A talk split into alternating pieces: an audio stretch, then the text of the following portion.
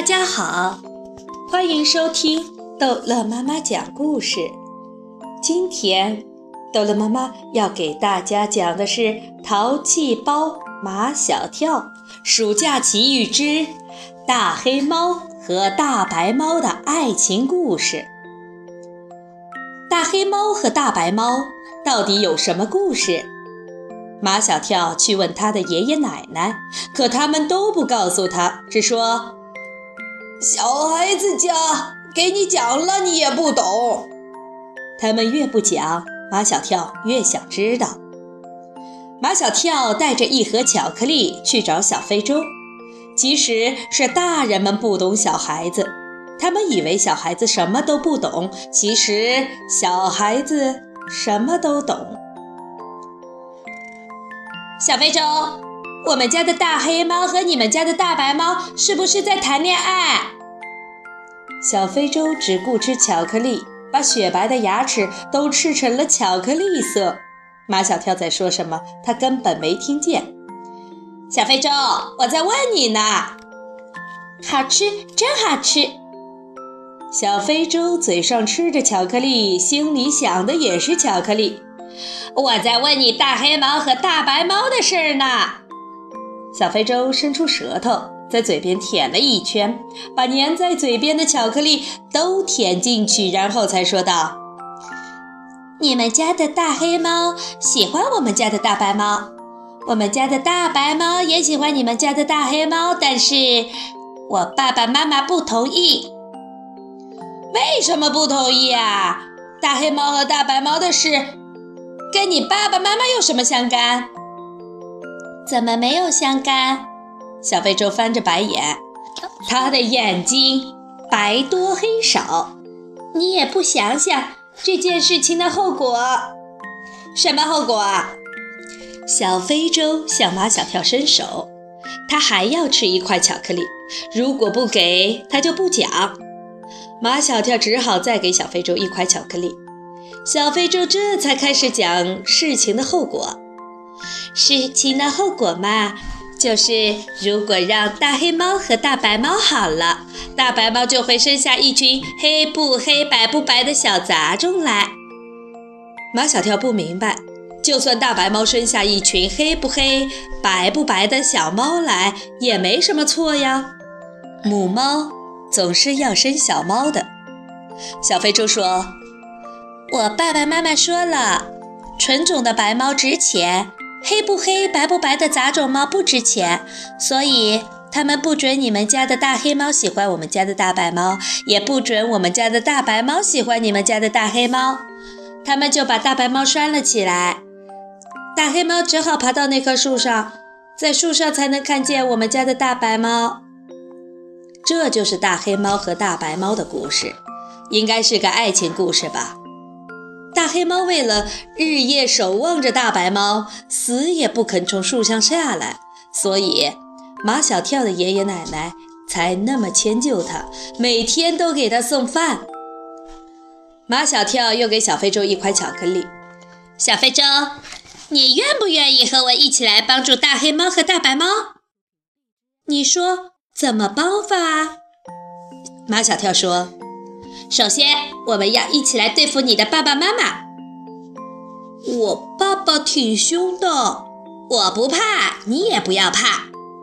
马小跳和小非洲像两个即将奔赴战场的战友。他拍着小非洲的肩膀，学了一句电影里的台词：“我们的战争是正义的战争。”马小跳让小非洲把他的招风耳朵伸过来。如此这般，把他的计划说了。小非洲开始不同意，后来马小跳就要他还巧克力。吃进肚子里的东西怎么还得出来？小非洲只好同意了。马小跳回到奶奶家，从床底下拉出他带来的那个有轮子的箱子，里面装的全是他爱吃的东西。鲜果水晶果冻、杏仁巧克力饼、棒棒娃牛肉粒、奶油味儿、柠檬味儿的米果、草莓味儿、橙子味、波子味的酸酸糖，还有各种各样的蛋黄派。这些东西在城里不稀罕，在这山里就稀罕了。马小跳把这些东西通通装进一个大提袋里，提着来到小非洲的家。马小跳什么话都不说，把提袋里的东西一样一样拿出来，花花绿绿的堆了一桌子。哇哦，这么多好吃的东西！